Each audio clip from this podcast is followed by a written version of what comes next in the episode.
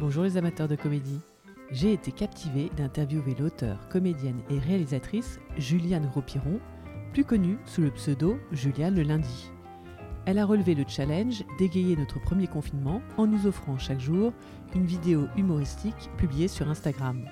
L'extrait porte ici sur la façon dont sa formation de danse classique influence sa mise en scène, qu'elle considère d'ailleurs comme une chorégraphie.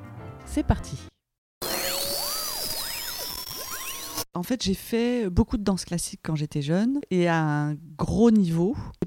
Tenté l'opéra deux fois, bon, mais j'ai raté deux fois. Mais en tout cas, c'était un, ça a été ma vie jeune. euh, ça, n'a été que ça, la danse. J'en faisais euh, 10 heures par semaine et l'objectif était de d'intégrer euh, des petits rats de l'opéra. Ça ne s'est pas fait. Je ne sais pas pourquoi. Euh, Claude Bessy, euh, bon, euh, n'a pas adhéré.